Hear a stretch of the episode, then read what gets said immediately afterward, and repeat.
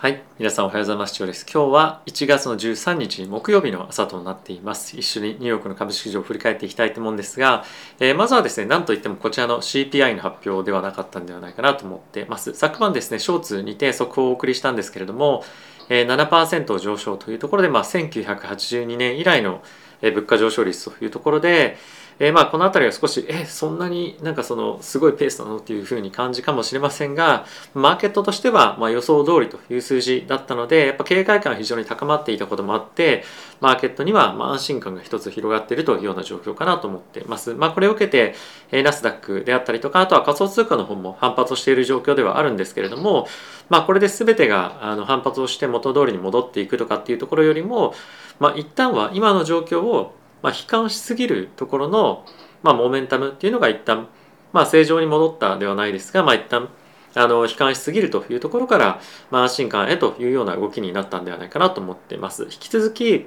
今後物価の上昇だったりとかまた金利の上昇ですよねこの辺りについてはまだまだやっぱり上昇局面っていうのが今後来るだろうというところが見込まれていると思うのでその今回の CPI の数字だったりとかマーケットの反応を受けて、まあ、物価がもう上がんないよねとか金利上がんないよねみたいな感じではまあないので、まあ、この辺り一つあのセンチメントが改善したっていうところと、まあ、実情は変わってないよっていうのは一つ理解しておくポイントかなと思っています。はい、で、えー、と一応ですねヒートマップ見てみると、まあ、全般的にあのまあ、いい日というよりも局所的に結構改善しているような銘柄特にテスラとか4%上昇していたりとかあとは今日は結構中国銘柄あのアリババとかはですね3%超えるような上昇していたりとか D リも非常に良かったので、まあ、ここ最近大きく買いあの売り叩かれていた銘柄が戻しているというようなまあ状況かなと思っています。あとは一つ注目するポイントとしてはここ最近ずっと買われていたディフェンシブである、まあ、あのヘルスケアですねこの辺りが下がっていたりとか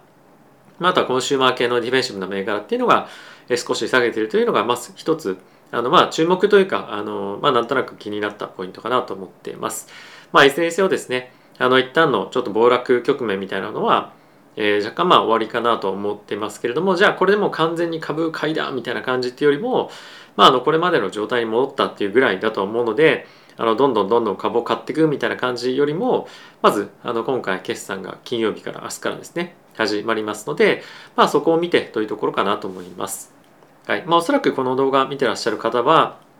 あのそんなにこの1週間ぐらいはガチャガチャやっていたとかっていうよりも、まあ、結構生還していた人も多かった。ももしくは下で帰ってる人も結構多いんではないかなと思うので、まあ、その辺りあまり心配はいらないかもしれませんが、えー、決算ですね。内容をしっかり見てそこで本当銘柄によってはダメだったらボーンと売られる銘柄も絶対出てくるのであのその辺りは気をつけて準備をしていきたいかなと思っています。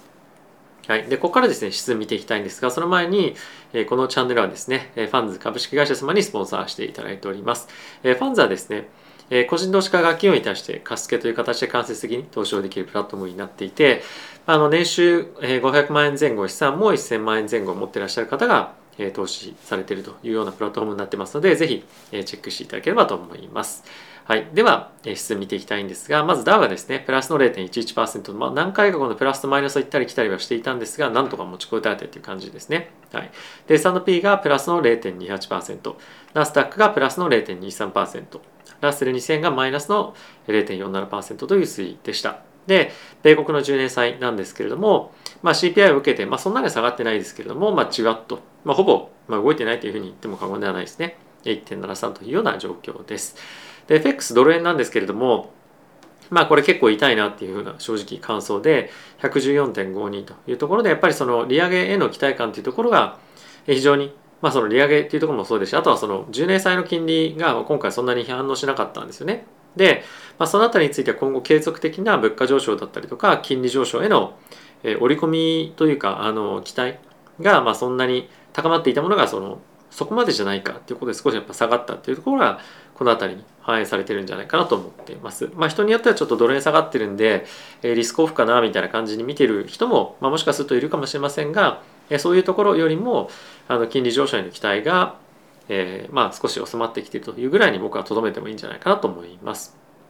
はい。で、えー、原油はですね、引き続き堅調で82.71というところで、えー、上昇していますけれども、まあ、この辺りは継続的なえ景気上昇へのまあ期待感っていうのも、まあ、一定程度あるんじゃないかなと思いますが、まあ、今日に関してはそんなにあのあまりこれに水気をする必要は正直ないかなとは思っています。はい、でセクター見ていきたいんですけれども、まあ、引き続きですねあの原油高っていうところもあって、まあ、エネルギー関係だったりとかあとコモディティですねマテリアルこの辺りは上昇しているような状況かなと思っています。まあ、あと IT だったりとかコミュニケーションサービスですね、まあ、この辺りのあの銘柄っていうのが反発してきているというのは一つ、え、いいあの材料というかあの、まあ、正常化してるようなところに向かっていくみたいな、まあ、印象かなと思います。はいまあ、さっきも言いましたけども唯一ヘルスケアがマイナスになってるのはちょっとセクターローテーションの、まあ、終わりが見えてきているような感じというかもしかすると巻き戻しがあの起こるかもしれませんが、まあ、何かしら大きなそのトレンド転換みたいなところが今起きるような状況でもないかなと思ってますので、まあ、さっき言った通りまずは決算を見てというところが一番今の重要なイベントに突入するようなタイミングかなと思っています。はい。で、チャートをちょっと見ていきたいと思うんですが、一応これダウですね。まあ、そんなにほぼ動いてないので、こちらちょっとパスしますけれども、まあ、引き続き現状株式上としては、まあ、そんなに悪くないチャートの形状ですよね。ここでやっぱり下髭つけてビヨーンと反発しているので、まあ、ある程度買いやすいような状況にはあるんじゃないかなと思っています。はい。まあ、これナスダックですね。まあ、これもう少し戻ってほしいなっていう正直ありますけれども、まあ、この辺りは決算を経てどういう数字が出てくるかというところが、まあ、一番非常に重要になってくるんじゃないかなと思っています。はいまあ、あとはですね一応ちょっと見ておこうかなっていうところがあの、まあ、テスラだったりとかの取引のボリュームですよねこの辺り最近そんなにあの大きく戻ってきていませんでしたけれども、えー、あすいませんちょっとデータのはいあの来ましたねまあそんなにやっぱり上がってきてないんですよね、まあ、これもちろんテスラだけじゃないんですけれども例えばアップルだったりとかまた Google、Microsoft もそうなんですが、この辺にはまだ資金ががっつり入ってきてるというような正直動きはないというところで、まあ、そのメジャーテック、メガテックのところへの資金のかあのすごい流入があって上昇とかっていうのでは、まあ、正直ないというので、まあ、あのここへの過度な期待とかっていうのは、まあ、正直今は、えー、するようなタイミングではまあないかなと思っています。はいまあ、あのやっぱりそこの辺りについては物価上昇金利上昇のそのままシナリオが一つやっぱり気にされてるんじゃないかなと思うんですね。はいまあ、なのでこの辺りを引き続き警戒感を持ってっていうところが僕はいいかなと思っています。はいまあ、決算を機にちょっと状況変わるかもしれませんけれどもその辺りは注目しながら見ていきたいですね。まあ、あとやっぱり見ておきたいのはこれ中国の C ウェブ、まあ、なぜあえてあのレバレッジかかってる方を見るかっていうまあ議論もあるんですけれどもまたこの年末年始から、まあ、もしくはこの金利に関してのえー、まあ少し安心感が出てきているタイミングから、まあ、ボリュームも伴って結構買われてきてるんですよね。でさっきも言ったみたいに DD だったりとか、まあ、アリババが大きく買われてきてるっていうのは、結構この辺りその本格的に2022年中国株に買いが入るのかっていうところが注目されてると思うんですがや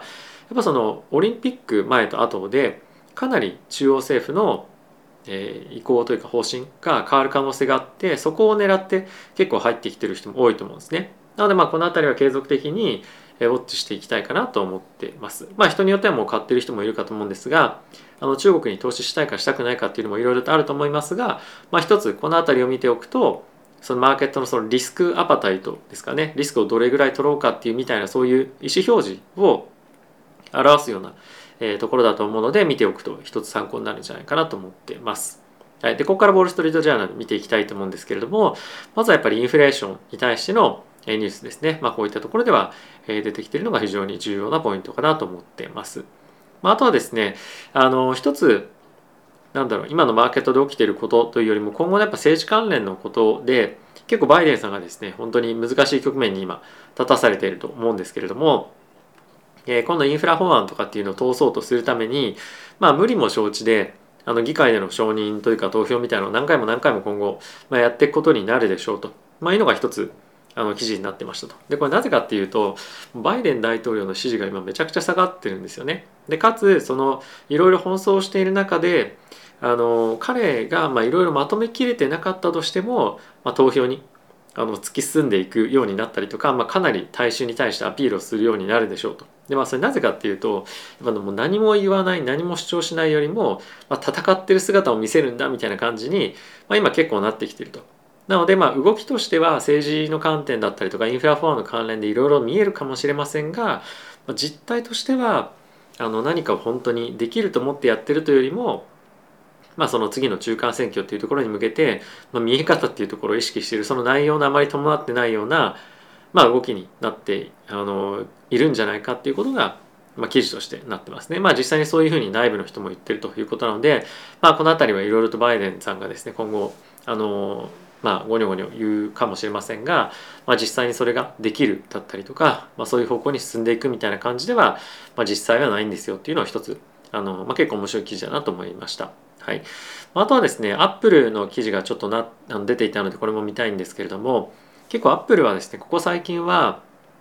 新しい商品が例えばその iPhone が出る前とかっていうのを買い控えが出るんじゃないかみたいな感じでちょっと決算が悪くなりがちというかその期待感があの低くなるみたいな感じがですね結構いろいろとあったわけなんですがここ最近のそのメタバースへの期待感っていうのがやっぱりアップルにもありましてで今後アップルのそのアップルレンズアップルグラスみたいなのを出しますよねメタバースのその商品。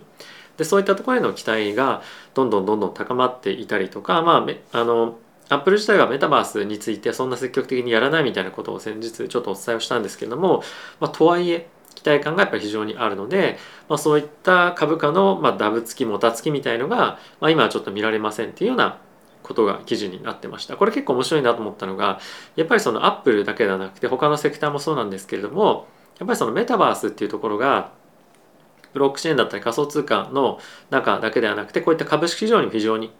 強い期待感をもたらしているっていうのは、まあ、ある種のあの、まあ、ニュートレンドにやっぱなってるかなと思いますし Facebook がメタに変えたところのやっぱり インパクトっていうのは、まあ、本当に大きかったんだなと改めて実感させられるようなニュースかなと思ってます。まあ、あとはそれに加えて Apple Car ですよね EV についての期待感も高まっているとで逆にこの辺りのあの何かしら追加的なニュースが出てきた時に悪いニュースだった場合アップル結構売られやすくなる可能性が、まあ、るのでここは一つ、えー、注視しておくべきポイントかなと思いますやっぱりマーケット全体のインパクトっていうのもあるので、えー、皆さんにちょっとお伝えをさせていただこうかなと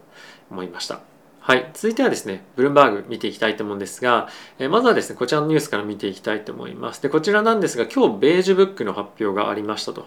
まあ、発表というかあの発行ですかね。でベージュブックっていうのは、まあ、各連銀総裁の、まあ、担当エリアのですね、えー、経済状況がどういうものになってるかっていうのを、まあ、ある程度まとめて出してる、え、レポートになってるんですけれども、まあ、その中で言われているのは、まあ、当たり前かもしれませんがある程度、えー、経済に対してはソリッドグロース、まあ、非常にしっかりとした成長をですね見せていますというのがまあ大体というかほとんどの地域ではあったんですけれども、まあ、一部のあのセクターですかね。特にやっぱりそのレジャー関係のところでは、まあ、少し行き詰まりが出てきていると。やっぱりこういうのはオミクロンの関係の影響かと思うんですけれどもその経済全体が全てのセクターが今いい状態なんですよっていうのは一つないですよと。いうのがポイントかなと思います。プラスそれに加えて徐々にその物価上昇の圧力っていうのも一部のその例えばエネルギーだったりとかに関しては若干ちょっと下がってきてるっていうのもあるらしいんですね。なので、えー、そういったところを鑑みてみると、まあ、本当にこのまま物価の上昇が継続するのかどうかっていうのは、まあ、ちょっと怪しいなじゃないですけどあのうがった見方をしてもああいいんじゃないかなと思います。やっぱり今はかなり金利上昇物価上昇えー、バランスシートの縮小がまあ急速に進んでいくみたいなところの方向性の見方が非常に強くなりすぎていると思うので、まあ、その逆に逆の方向に行くリスクですよね。まあ、そこはある程度、まあ、いろんなところを、まあ、読んだり調べたりしながら、えー、まあリスクを探っていくっていうところが、まあ、結構今後重要な作業になってくるんじゃないかなと思います。まあ、今後はそういったところも含めて、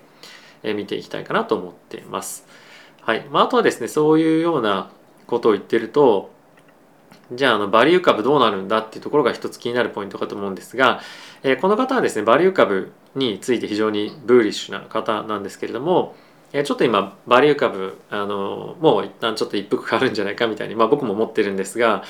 でプラスバリュー株っていうのは伝統的にというかここ最近の歴史を見てみると、まあ、反発もそんな長く続かないっていうことが大きいんですよね。やっぱりこの10年とか、まあ、15年20年のタイミングではまあ、20, 20年ちょっと言い過ぎかもしれませんが